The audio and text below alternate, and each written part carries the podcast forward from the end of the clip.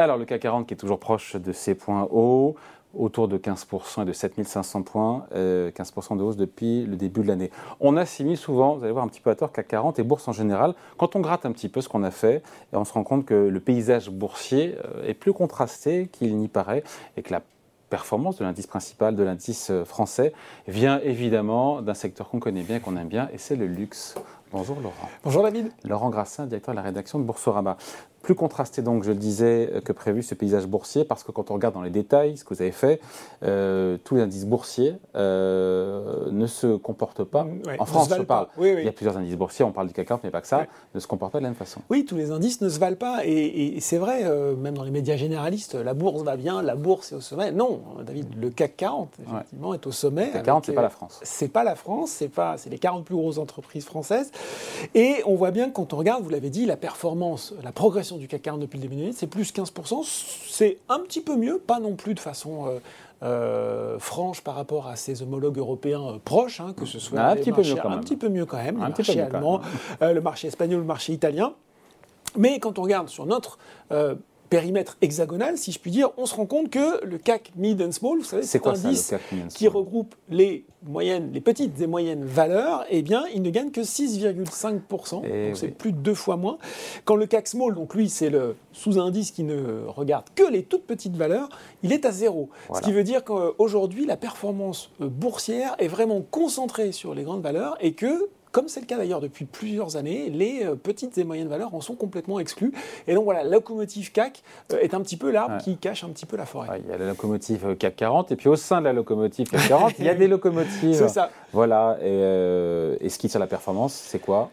C'est le luxe. Et d'où ce que vous posiez la question juste avant, cette, euh, cette dissonance cognitive qu'on peut avoir parfois parce qu'on égrène les mauvaises nouvelles, euh, l'activité économique, l'inflation qui est toujours très forte, euh, les situations de crise parfois, ou ces entreprises qui, licencient avec des, situations complexes. Et puis on regarde le CAC 40, on se dit mais, comment comment c'est possible? Et effectivement, bah, on voit que plus forte hausse depuis le début de l'année. Ça va surprendre personne, bien sûr, mais c'est bien qu'on se repose dessus, surtout quand on voit les progressions. Hermès, plus 36%, plus 36% depuis janvier David, on est en mai. Donc euh, certaines valeurs, pour avoir ce type de progression, euh, c'est plutôt sur des années entières. Hein. On est une action qui est pas loin de 2000 euros. L'Oréal plus 30%, 430 euros l'action. Euh, vous voyez que dans les valeurs du luxe, l'action aussi hein, est luxueuse, puisque la valeur, vous achetez pas une action Kering comme vous, ou une action Hermès comme vous achetez forcément une autre. LVMH plus 28%, 870 euros l'action à peu près. Hein. Euh, on retrouve quand même Orange, Publicis, Air Liquide qui, sont, qui ont réussi à se glisser dans le... Mais derrière, on retrouve Kering plus 22%, 579 euros l'action. Donc oui, le luxe en mm. force, la locomotive du CAC 40, il est bien là. Voilà, on a vu qu'il y a d'autres valeurs qui ne sont pas dans le luxe, euh, dans, ce que vous avez dit là. Euh, après, il y a cette domination, extrême domination, c'est nos GAFA à nous, des, des valeurs du luxe. D'ailleurs, il y a un petit acronyme, je vois qui l'a trouvé, les calls. Alors, rien, à voir avec le chancelier allemand. Euh, rien à voir. Par contre, on notera le clin d'œil assez, euh, assez sympa au, maquillage le plus ancien qui a existé, le col qu'on se met sur les yeux. Et oui. Et le col, bah là, qui sont nos calls? Donc pas le chancelier, vous l'avez dit, David, Kering, Hermès, oui, bah oui, vous avez raison d'en rigoler, L'Oréal et LVMH.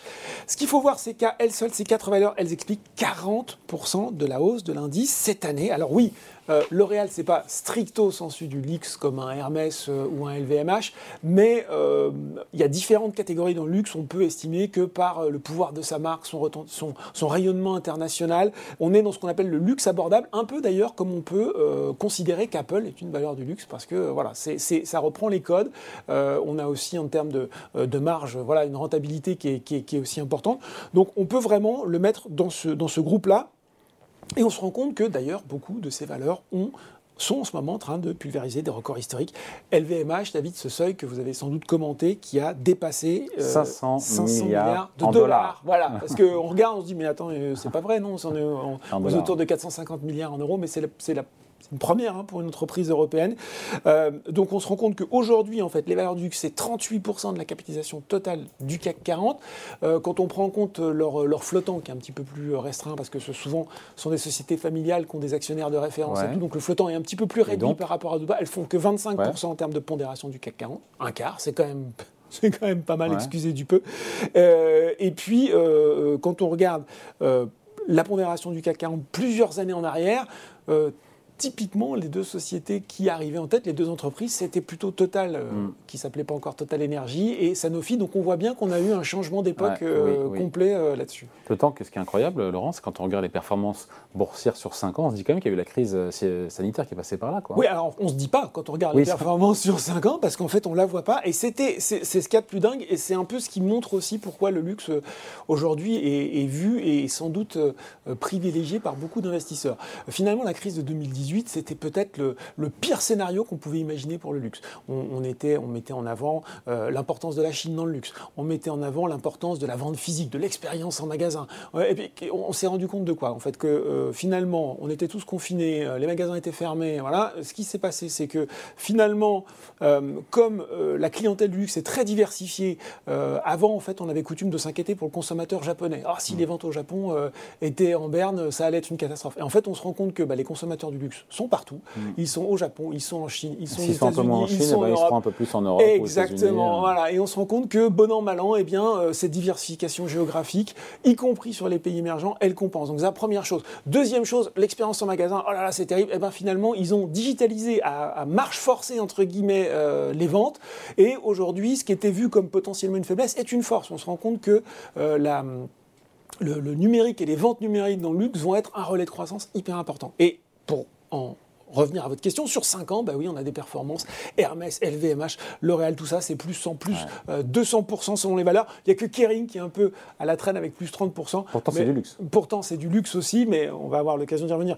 Il y a un, petit point un peu plus euh, compliqué sur Kering. Mais enfin, on voit quand même que sur 5 ans, c'est des, progressions qui sont euh, absolument dingues et qui expliquent aujourd'hui que le CAC 40, notamment, en soit là aussi aujourd'hui. Et en même temps, on se dit que ça sera difficile pour ces boîtes-là du luxe de faire mieux, de mieux en mieux. Et en même temps, quand on voit les trimestriels, euh, ça. nous rappelle que l'activité continue, continue de progresser. Euh, maintenant, la question, c'est qu'est-ce qui peut venir à bout du luxe euh, Très concrètement, il y, a deux choses. Dans les tendances de long terme, ce qui va revenir très souvent, ben, on, en parlera plus tard, mais ce qui est sûr, c'est que sur le début de l'année où on parlait, on parle encore beaucoup d'inflation, fin 2022, début 2022, on se rend compte que finalement, le pouvoir de prix, le pricing power dont on parle, Là aussi, quand on a un groupe de Elles ont les capacités à augmenter leur prix et les clients suivent. Et il y a une chose qui est peut-être moins attendue, c'est que même pour les gens qui sont classe moyenne, classe moyenne supérieure, généralement, quand c'est compliqué, quand euh, voilà, on nous annonce des mauvaises nouvelles, eh ben, on va aussi peut-être quelquefois craquer pour euh, cet article mm. d'exception qui va un petit peu nous faire plaisir. Donc, euh, même là, dans des situations compliquées, on voit que la clientèle est au rendez-vous. Et vous le disiez sur les T1 2023, alors qu'on était déjà sur des niveaux records, 23% plus 23% du chiffre d'affaires d'Hermès à taux de change constant à 3,38 milliards d'euros, super aux attentes. 21 milliards pour LVMH, plus 17%, c'est deux fois plus qu'attendu. Donc là, on est quand même dans des performances qui sont incroyables. Kering, là aussi un petit peu à la traîne, juste plus 1%, euh, avec euh, euh, Kering, on l'a dit, dépend beaucoup de Gucci, notamment sur sa rentabilité. Des Gucci va un peu moins bien, pas mal, mais un peu moins bien. Là, il y a eu des ventes un petit peu euh, décevantes, euh, notamment aux États-Unis, et puis euh, ils n'ont pas forcément profité du rebond chinois comme les autres. Voilà, ça reste quand même tout à fait satisfaisant.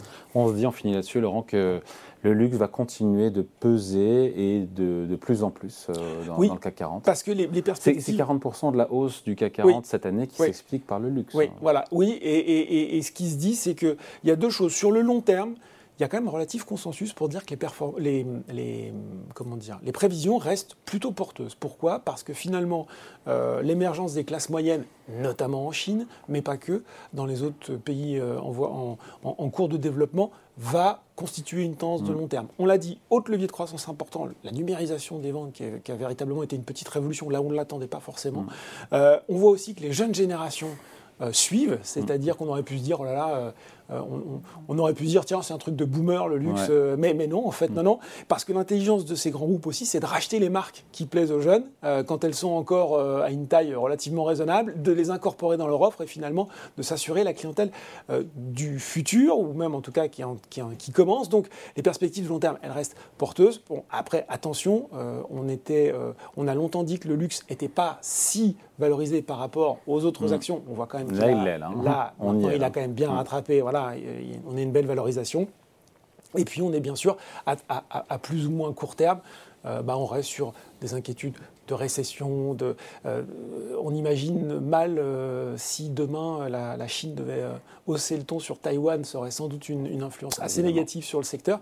Mais on voit bien, David, et c'est peut-être ça le plus dingue, qu'à long terme, eh ben, il y a encore de la place pour la croissance des valeurs du luxe.